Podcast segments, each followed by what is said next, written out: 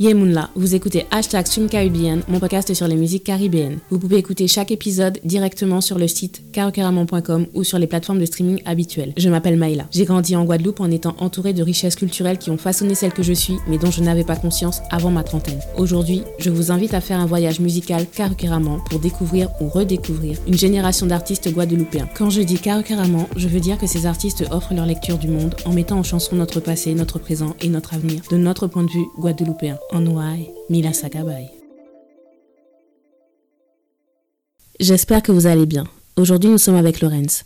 Dans cette première partie, il nous raconte son parcours dans le monde de la musique et son rapport à la création. Hashtag Stream Caribbean. Bonne écoute.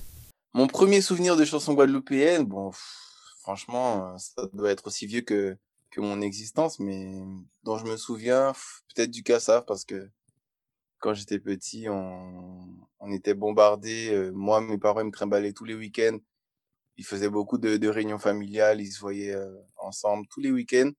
Donc, euh, tous les albums de Kassav. Moi, c'est surtout Patrick Saint-Éloi. J'aimais beaucoup sa voix. Donc, peut-être Eva, enfin Olaoye. Je pense que ça doit être un de ceux qui m'ont le plus marqué. Comment as-tu commencé à faire de la musique? J'ai commencé à faire de la musique par rapport à mon père, qui est lui aussi musicien, il fait de la guitare. Et euh, quand j'étais petit, enfin quand j'habitais en Guadeloupe, je le suivais souvent parce qu'il avait un groupe de musique et il m'emmenait de temps en temps en répétition ou bien sur les podiums parce que bon, comme il n'y avait pas grand chose à faire à Saint-Claude, j'habitais là-bas. Euh, le week-end, j'aimais bien, après avoir fini mes devoirs, partir avec lui. Il allait souvent faire des prestations sur des podiums et tout. Et euh, ça me permettait de, de m'évader un peu de mon quotidien, de faire des, des trucs que j'aimais bien, parce que j'aimais beaucoup la musique déjà. J'aimais beaucoup décortiquer les morceaux. J'ai eu très tôt une, bonne oreille musicale. Et le fait d'être au contact de musiciens comme ça sans arrêt, ça m'a aussi euh, mis sur ce chemin-là parce que après, c'était tellement naturel pour moi qu'en vrai, je me, j'arrivais même pas à concevoir que les, les papas des autres enfants, ils faisaient pas de musique, par exemple. C'était, pour moi, c'était la, la norme. Je joue pas d'instrument aujourd'hui parce que ben, je préfère me concentrer sur euh, l'écriture, sur la recherche de flow, etc. Mais j'ai appris quand même à jouer de la batterie en premier lieu. Ensuite, j'ai fait de la basse. Non, j'ai commencé en tout premier par euh, le violoncelle quand j'étais vraiment très petit. Entre 7 et 10 ans, j'ai fait 3 ans de violoncelle. Après, euh, j'ai continué avec la batterie et ensuite la basse. Et est-ce que le fait d'avoir pratiqué un instrument, ça t'a aidé euh, dans, dans le fait de commencer à composer? Ouais, bah ouais, beaucoup parce que j'ai commencé à chanter moi parce qu'il y avait personne pour chanter sur mes compositions. Parce que au bout d'un moment, j'ai laissé j'ai laissé tomber la basse parce que je commençais à toucher un peu du, du piano pour faire des arrangements, faire des compositions, j'aimais beaucoup ça. Et au bout d'un moment, je me suis retrouvé à avoir des compos que j'aimais beaucoup écouter, mais il y avait pas de voix dessus, pas de texte, donc je me suis dit ben pourquoi pas essayer de, de m'équiper un peu et puis enregistrer des maquettes. Et c'est le moment aussi où j'ai rencontré Bruno Slam, qui lui a, a décelé tout de suite un, un espèce de potentiel en moi et il m'a dit que c'était bien ce que je faisais, que peut-être qu'on pourrait faire un disque, voilà quoi. Et c'est, ça s'est enchaîné comme ça. Et après, j'ai plus jamais arrêté. Là, j'avais 18 ans parce que c'était ma première année à Paris après mon bac. Et euh, bon, je suis arrivé avec quelques maquettes sous le bras que j'avais pu composer à l'aide d'un piano qui valait rien, mais euh, je faisais vraiment ce que je pouvais avec des bouts de chandelle. Et au final, euh, lui, je sais pas comment ni lui ni Jiry Charbonnier, ils ont pu se dire que on allait pouvoir faire quelque chose avec ce que je leur montrais parce que pour moi, c'était vraiment éclaté au sol. et au final, ben, ils y ont cru et ben, je leur suis reconnaissant jusqu'à aujourd'hui pour ça. Est-ce qu'à un moment, quand tu étais en train de, de faire du beatmaking et tout ça, tu t'es dit, je pourrais en faire mon métier? Jamais vraiment au début, c'était vraiment plus un hobby, ça me permettait de, de faire des sous parce que je vendais des compos des fois à 100 balles et tout. Parce qu'à l'époque, il n'y avait pas comme maintenant YouTube où tout le monde euh, peut mettre à disposition des compositions et tout. À l'époque, c'était vraiment une question de réseau. Après, j'ai commencé à, à, fréquenter des réseaux un peu dancehall, etc. Et puis, c'était des gars qui... C'était vraiment une période où, voilà, tout le monde voulait chanter, tout le monde voulait poser. Donc, euh, moi, je me suis dit, bah voilà, je vais, je vais essayer de faire un peu d'argent en vendant des compos dancehall. J'en faisais tous les jours quasiment. Et puis, après, ça faisait des 100 euros par-ci, 100 euros par-là. Ça m'a permis de m'équiper, d'acheter de meilleurs ordinateurs, de commencer à acheter du matos. Et euh, après, ben, en, parallèle, je faisais quand même mes études, je commençais à faire mon école d'informatique et tout. Et euh, c'est que vraiment quand Danse avec moi a commencé à marcher en 2009 que je me suis dit que bon, je pourrais euh, m'y consacrer parce que déjà, premièrement, ça me saoulait de faire euh, une heure de trajet par jour pour aller au taf. dans le RER là et tout et que bon, je commençais à refuser beaucoup de dates parce que je devais aller au bureau, tout ça. Je me suis dit: «Mais y a pas c'est pas possible, en fait». Parce que je refusais des cachets quasiment, heu, la moitié de mon salaire, heu, je pouvais la faire en en 10 minutes de prestat. Je me disais que ça n'avait pas de sens de continuer alors que voilà, quoi. Quand tu parles de prestat, c'est sur uniquement sur, heu, en France? Ça m'arrivait de refuser des prestations en aux Antilles parce qu'à l'époque, heu, le zouk marchait encore vraiment bien là-bas. Donc on me proposait sur des plateaux et cetera et moi j'étais obligé de dire non parce que j'avais pas de congé, je venais de commencer un taf et heu, j'étais même pas encore en CDI, c'était encore en en période de de test là, en période d'essai, ouais. Du coup, heu, c'était, hem, c'était compliqué pour moi psychologiquement. Je me dire je voyais après sur Facebook, parce qu'à l'époque il y avait que Facebook, il y avait pas encore Instagram, tout ça. Je voyais les autres chanteurs, heu, devant des foules immenses qui retournaient la scène. Moi, j'étais là au bureau, en train de de surveiller des des voyants, heu, des voyants de bornes, heu, informatiques là, c'était plus possible. S'il faut te caractériser, même si je sais que les artistes ne veulent pas être placés dans une seule catégorie et tout ça, mais tu fais du zouk. Même si tu vas dans le R&B, tu vas dans la dancehall, dans le hip-hop et tout ça, tu es capable d'aller dans différents genres musicaux et on va en parler avec Adrien d'ailleurs. Depuis que j'ai recommencé à écouter de la musique guadeloupéenne, Mmh et le seul, je dis bien le seul, Mmh de ma génération et plus jeune, on va dire, qui a toujours eu la même ligne sur le zouk. Enfin, t'as jamais changé d'avis sur le zouk. Donc, est-ce que c'était un choix conscient En vrai, je me suis jamais posé la question parce que j'ai vraiment grandi avec cette musique. Évidemment, comme tout antillais, heu, j'ai été bercé aussi par, heu, le hip-hop local à l'époque de Fock Lee. J'ai aussi été baigné dans dans le dancehall jamaïcain parce que j'étais là enfin, j'étais ado à l'époque où où la bande à Elephant Man, heu, Sean Paul, tout ça, c'était vraiment huge, tu vois? Donc, heu, c'est c'est vrai que le zouk pour moi, c'est comme si c'est comme si c'était les racines de mon arbre musical et qu'après, bah, tout le reste, c'était des branches, tu vois? Mais vraiment, ce qui ce qui fait qu'aujourd'hui, il y a Lorraine, c'est le zouk parce que j'ai toujours aimé cette musique, j'ai toujours aimé en faire, j'ai toujours aimé ce groove, heu, enfin, je veux dire, c'est c'est en moi, quoi. Ça veut dire que quand j'entends un morceau de zouk que j'aime, tout de suite, je suis j'ai envie de danser, ça me ça me fait quelque chose à l'intérieur, tu vois? C'est pas genre, heu, c'est plus que juste j'aime bien ce style musical. C'est c'est comme l'essence de mon moteur en vrai, donc heu, même si évidemment, heu, il y a eu des périodes où c'était plus difficile d'assumer ce côté-là parce que voilà, dans la société antillaise, heu, le zouk, c'est plus une musique pour les femmes, c'est plus une musique qui doit être faite par des femmes ou pour les femmes et cetera, donc heu, il y a tout ce paramètre aussi. Bah, voilà, j'avais 20 ans à l'époque de de l'âge dancehall underground, celui où tout le monde brûlait, heu, voilà, tu vois? On on voit on voit tout de suite de quoi je parle et hem, c'est vrai qu'à ce moment-là, bon, ben, quand tu es là, toi, tu dis: «Ouais, je fais du zouk». J'arrivais dans les locaux de Média Tropical, les gars venaient dire: «Bun Chichi Man, Bun Chichi Man, Bun Chichi Man» et moi j'arrive, je dis: «Ouais, ben, moi je fais du zouk, machin et tout», ben, tu vois ce que je veux te dire? Alors qu'il y a aucune honte à ça, hein, c'est c'est juste un un style musical, mais c'est vrai qu'à un moment, c'était plus dur de de l'assumer, quoi. Mais j'ai jamais arrêté d'en faire, j'ai jamais arrêté de le promouvoir, arrêté de dire que c'était la seule musique qu'on a inventée aux Antilles, francophones en tout cas. Donc hem, c'est plus qu'un une simple, un simple goût musical, c'est vraiment une passion pour moi. Tu fais le constat, et tu n'es pas le seul, hein, il y a d'autres artistes aussi que j'ai entendu dire ça, que on réserve le zouk aux femmes. Et euh, j'ai regardé un festival, le festival de zouk de 2021. Donc comme il y avait confinement, donc ça a été ça a été proposé en ligne, donc j'ai pu regarder. Ouais. Ils ont fait un concert. Et en fait, le concert, euh, je crois qu'il y avait une ou deux artistes femmes, sinon c'était que des hommes. Et ça Mhm. m'a et ça m'a perturbée du coup parce que je, je m'attendais quand même à avoir un peu plus de femmes. Après, il y avait beaucoup d'artistes euh, de la génération Alex Catherine, euh, voilà. Donc c'est ceux Mhm. qui sont plus âgés. Mais euh, Ouais, c'est ça. je me dis, mais elles sont où les femmes dans ce cas-là? Ouais, je pense que c'est parce qu'à l'époque, bon, c'était plus, heu, peut-être les les je sais même pas comment expliquer ça, mais c'est vrai que à l'époque, il y avait plus de gars en studio et cetera, plus de plus de chanteurs de zouk, j'ai l'impression. Les filles, c'était, enfin, je veux dire, les filles, il y avait il y avait pas beaucoup de filles qui faisaient du zouk. Il y avait moins de filles qui faisaient du zouk que de gars qui faisaient du zouk, je pense. Et du coup, je pense que c'est pour ça aussi avec l'écrémage du temps, et cetera et on a surtout retenu les hits, un peu masculins, quoi.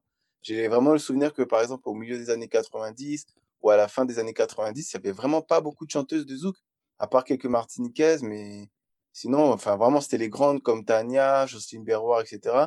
Mais il n'y avait pas tellement de chanteuses qui popaient, tu vois, parce que à l'époque de l'âge d'or, par exemple, de Debs, musique, etc., il y avait quelques chanteuses de zouk qui, qui sortaient des petits trucs, mais c'était jamais, c'était plus des one shot, tu vois. Mmh et je sais pas, c'est peut-être, c'est peut-être, bon, on va pas refaire l'histoire et j'en sais rien, mais peut-être aussi c'est une société dans laquelle les hommes avaient plus de pouvoir aussi à l'époque, peut-être un peu plus de misogynie ou voilà pour que les femmes puissent réussir, c'était différent qu'aujourd'hui, mais bon. Comment tu décrirais ta carrière de tes débuts jusqu'à ADN? Ben fastidieuse quand même, hein, parce que hum, là pour être honnête, j'ai j'ai dû beaucoup travailler parce que bon quand on réécoute mon tout premier projet par exemple vocalement c'était très très faible et euh, on sent que je suis passionné, que j'aime ce, ce que je fais, mais que voilà, c'est enfin à l'époque il y avait pas encore euh, tous les moyens techniques d'aujourd'hui. C'est pas comme si j'avais un don inné, une voix, parce que voilà, je travaille avec beaucoup d'artistes qui, par exemple, euh, ne, ne, sont pas particulièrement fans de, de, de musique ou, qui n'ont pas particulièrement la passion de chanter. Mais dès qu'ils ouvrent la bouche, boum, ça sort, c'est fort et tout. Je prends l'exemple de, de la, sœur de la chanteuse Viro qui a fait le tube Softcore, qu'on connaît tous, et qui s'appelle Aiza. C'est une fille, elle a une voix. Je peux même pas te décrire parce que dès qu'elle ouvre la bouche, ça me donne des frissons. Et elle, elle a jamais voulu euh, être exposée. Elle a fait quelques petits sons comme ça parce que bon, limite on l'a forcée, tu vois. Mais euh, c'était une fille, elle a jamais voulu prendre la lumière. Euh, on a fait des chansons pour elle, elle a jamais voulu faire de clips, elle a jamais voulu être exposée. Et moi, à contrario, j'avais envie, tu vois, vraiment de faire de la musique, de, de faire une carrière. J'ai dû travailler énormément, mais genre, euh, peut-être, je sais pas moi, dix fois, cent fois plus que quelqu'un qui, quelqu'un comme elle qui a juste à ouvrir la bouche et ça sort. Et toujours aujourd'hui, je pense que c'est ça aussi qui fait que je suis toujours là, entre guillemets. C'est que par rapport à cette discipline de travail et de recherche, de flow, etc., ça fait que j'ai pu trouver un peu les, les ressources pour me renouveler, pour partir vers d'autres horizons, pour explorer de, de nouvelles choses dans, dans ma musique et faire que je puisse aller gratter des nouveaux publics à chaque fois, euh, quelle que soit la décennie, en 2000 ou 2010, 2020, je suis encore là, etc. Donc, euh, tout ça, c'est difficile parce que des fois, je parle avec d'autres artistes qui ont été huge à des, à des moments, qui là sont un petit peu en dilettante, qui se cherchent, qui n'arrivent pas à se renouveler. Ben, c'était typiquement le genre d'artiste dont je te parlais, qui avait des dons innés. Et à un moment, ben, ça a pété pour eux parce que c'était facile pour eux de chanter. Mais aujourd'hui, à l'époque dans laquelle on vit, il, il a fallu passer une autre étape parce que aujourd'hui, tout ce qui marche, tout ce qui est mainstream, ce sont des, des mélodies qui sont chantées par des gens qui ne savent pas chanter à la base. Ça fait que ces gens-là, limite, ils chantent trop bien. Et ça, c'est très problématique parce que ils ont plus d'idées, ils ont, enfin, t'as l'impression dès qu'ils, dès qu'ils font un son que c'est un peu poussiéreux, ça sonne tout de suite très années 2010. Déjà que le zouk avait du mal à se renouveler dans ses sonorités. Il a fallu que ce soit des gens qui n'ont jamais fait de zouk qui commencent à en faire. Et j'en parlais la dernière fois avec le, le compositeur de Joli Bébé. C'est des gens qui ont, qui ont jamais fait de zouk. Et ces gens-là, ils ont ramené un vent de fraîcheur. Et ça fait que ça a redonné un petit peu un, un élan à certains gens qui sont dans, le zouk depuis, pas mal d'années. Mais dans la communauté en elle-même, on a eu beaucoup de mal à se renouveler parce qu'on a purgé le citron, les trucs qui marchaient jusqu'à l'excès, tu vois. Et c'est aussi parce que les gens qui savent très bien chanter, ben, ils se contentent de, bien chanter. Mais il n'y a pas cette recherche de nouveaux flows, d'aller appeler d'autres personnes qui, sont dans d'autres vibes pour essayer de moderniser le truc. Quels ont été les principaux obstacles? Et pour toi, quelles, ont, quelles sont tes plus belles réussites à ce jour? Alors, mes principaux obstacles, je vais dire que c'est moi-même, en fait. Déjà, dans un premier temps, parce que j'ai une personnalité qui est... C'est-à-dire que, voilà, je vais pas être le gars qui, dans une loge remplie d'artistes, qui va faire du boucan, qui va sourire à tout le monde, qui va dire « Oh, mon gars, comment ça va? Ça va? Ça fait trop plaisir de te voir, etc. » Et on sait déjà que ces gens-là, après, bon, par exemple, euh, ils vont derrière ton dos, ils vont dire que ce que tu fais c'est nul. Tu vois, du coup, j'ai une certaine retenue, un certain une certaine froideur que je fais même pas exprès d'avoir, hein. c'est mon, mon caractère qui est comme ça et ça fait qu'il y a beaucoup de gens qui qui m'ont pas apprécié. Je, on m'a jamais donné d'écho, mais je le sais, je le vois parce que on est souvent, enfin surtout à l'époque où le zouk marchait vraiment bien, on était souvent euh, ensemble dans des loges, etc. Et je voyais très bien comment ça se passait et comment comment il fallait, il aurait fallu que je sois pour euh, que mon business puisse mieux se passer. Mais au final, ben, j'ai aucun regret parce que comme je te dis, je préfère continuer à, pouvoir faire ma musique parce que je suis un travailleur plutôt que parce que je suis un, un je suis euh, le mec qui va saisir la bonne opportunité au bon moment, même si je sais très bien que voilà, ma vie aurait pu être différente aujourd'hui si j'avais été plus comme ça. Mais je pense que ça, c'est vraiment le truc le plus euh, dommageable que j'ai que j'ai pu avoir au, cours de ma carrière. Ça, plus, plus mais on va dire le, le fait que je dois travailler autant pour euh, pour bien poser. C'est-à-dire que tu vois, surtout qu'à un moment, j'étais pas feignant, mais un, peu plus laxiste ou un peu moins sûr de moi parce que à l'époque où justement tout le monde chantait vraiment et envoyait tout ça, moi j'étais un petit peu en dessous en termes de technique vocale parce que j'avais du boulot à, à, à faire. J'étais jamais satisfait de ce que j'envoyais, de ce que je produisais, de ce que de, du résultat. Même si c'est vrai qu'après quand les sons sortaient, la plupart du temps ça marchait bien, mais j'étais toujours en recherche de d'essayer de faire mieux, d'essayer de il y a des sons que j'ai reposé dix fois, cent fois. Alors que voilà, quelqu'un d'autre l'aurait posé en une fois, il serait passé à autre chose. Ça fait que voilà, je sortais, euh, je sortais, on va dire, euh, là où quelqu'un sortait un son tous les, moi là où moi je sortais un son tous les six mois, je sortais trois, quatre sons. Et je pense que là aussi j'ai perdu du temps, mais je me suis bien rattrapé après, on va dire. Mais tu vois, tu me parles des obstacles, les réussites, tu me parles pas des réussites. Ma question, c'est ben, les... obstacles et euh, tes, plus belles réussites, c'est... Ah, ben mes plus belles réussites, en vrai, je pense que c'est cette recherche d'autonomie permanente qui fait qu'aujourd'hui, euh, je suis capable quasiment de produire, euh, de, de faire un son de A à Z.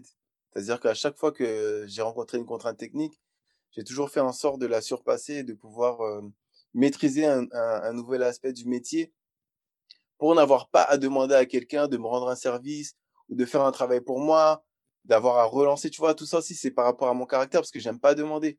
Autant que je suis pas, je suis pas quelqu'un de, voilà, de, qui, voilà, qui va dégager un maximum de sympathie au premier abord, mais aussi, ça fait que, voilà, j'ai pas du mal avec le contact humain, mais je préfère les, les réduire au maximum, et ça fait aussi que je suis toujours dans une recherche, j'essaie de, de pouvoir faire les choses moi-même pour avoir le moins d'intermédiaires possible. Et ça, je pense qu'aujourd'hui, quand tu es artiste, le mieux tu maîtrises l'outil technique, le mieux tu maîtrises toutes les chaînes de, des étapes de la production et le plus tu peux donner. Parce que sinon, tu es toujours en train d'attendre que quelqu'un valide quelque chose ou te donne quelque chose pour pouvoir avancer à l'étape supérieure. Dire que voilà, si j'ai si j'écris par exemple, j'écris des chansons mais que je peux pas m'enregistrer, ben je suis obligé d'attendre, je suis obligé de demander à la prod de me réserver une source de studio. Après la prod, le temps qu'elle réagisse, ça fait déjà un délai. Après ça, il faut que le, le studio, il réponde à la prod et dise tel jour c'est possible, mais ça se trouve, il y aura pas de disponibilité pendant, avant une semaine. Donc ça fait déjà une semaine de perdu. Il faut rajouter à ça le temps où la, prod a mis du temps pour contacter le studio, etc. Et c'est comme ça pour tout, pour les mix, pour les clips, etc., etc. Même quand tu es sur un tournage de clip, quand tu maîtrises un peu l'outil, tu vas pouvoir donner ton avis, dire ouais, est-ce que ce serait pas une bonne idée si on mettait une lumière là, si on ajoutait tel accessoire, si on faisait plutôt tel plan?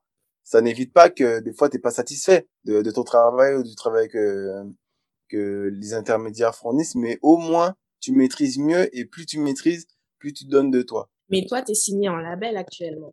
Oui, je suis signé euh, sur un label parce que en fait, j'ai pas encore la capacité vraiment de prendre de prendre euh, les risques que la production ça, ça incombe. C'est-à-dire, on va rentrer dans des détails euh, techniques. Un clip, ça va coûter aux alentours de 3000 euros. Mais si euh, je fais un clip à 3000 euros, enfin finalement le, le single ne génère que 500 ou, ou, ou 1000 euros, je pourrais le faire qu'une fois parce qu'après, ça m'aura mis dans l'embarras financièrement.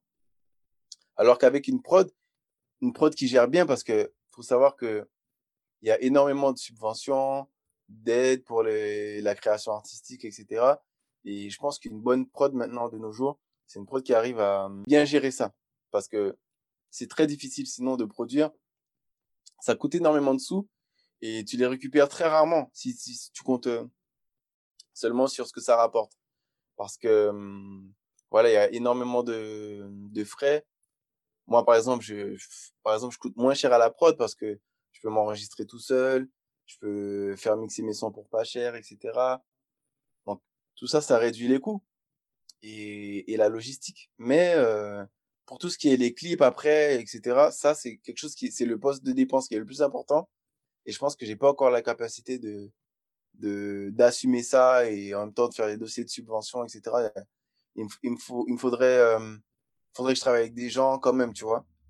Donc, euh, après, peut-être dans le futur, qui sait, j'espère. Ah, c'est quelque chose que tu voudrais être complètement euh, autonome. Ah oui, ben, forcément, parce qu'au final, ben, ça, quand même les streams, etc., ça génère des sous.